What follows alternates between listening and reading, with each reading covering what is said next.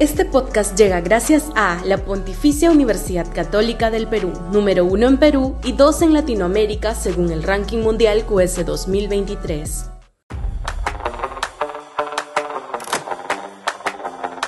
Adiós, gruñón. Las mascotas son parte esencial de mi vida. Perruno hasta la médula, siempre ha habido perros en mi casa, en la paterna y la actual. Gruñón, un Jack Russell, se ganó su nombre cuando recién llegado a casa de apenas un mes, le mostró los dientes a un Siberian Husky y un pastor alemán que ya lo querían inspeccionar como bicho raro. Hace 13 años que nos acompaña, siempre fiel y extremadamente ostensible en sus muestras de alegría cuando llegaba a la casa algún familiar que le caía en gracia. Malgeniado como él, como él solo, era capaz, sin embargo, de ser el animal más dulce y juguetón cuando la simpatía era manifiesta. Ayer partió, víctima del colapso de sus órganos internos por las desventuras de la edad. Decidimos hacerlo dormir para que no sufra ningún dolor en medio de una condición de salud irreversible. La decisión fue muy dolorosa y a pesar de haber transcurrido apenas algunas horas de su partida, ya se le extraña. Dormí en mi cama hasta que llegó a la casa un American Pitbull a quien nunca quiso y decidió dormir en la sala del primer piso mientras el inmenso animalote que heredamos de nuestro hijo migrante a Nueva York decidiera también dormir en nuestro lecho.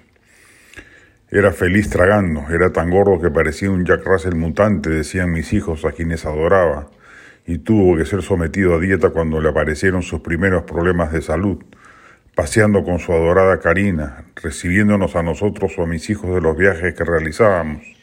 Su único gran humor, mal humor era con Maui, pitbull, no le aceptaba ninguna invitación a la amistad. Su proverbial mal genio nunca lo abandonó. Lo malo de las mascotas es que algún día parten y dejan un vacío afectivo enorme en el hogar. Su estela perdura, como la de tantos otros que hemos tenido y ya no nos acompañan, pero Gruñón era especial y fue compañía invalorable en la educación sentimental de mis hijos, quienes hoy lloran su partida a lo lejos, el mayor desde Brooklyn, el menor desde Buenos Aires, y de mi sobrina Nidia Diana, de 10 años, que nació con Gruñón adorándola quien ayer lamentablemente ya no pudo visitarlo en la veterinaria como pidió hacer porque antes de ese momento el animalito colapsó.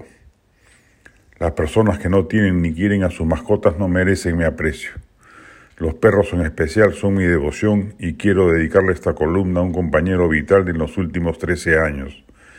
He llorado su partida y ella me sirve de estímulo para velar con mayor cuidado de equipo el siberiano que también ya anda con los problemas de la vejez y el expansivo Maui, perro inmenso pero noble y querendón.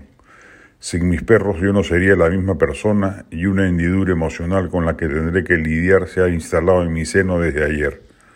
Buen viaje, querido Gruñón.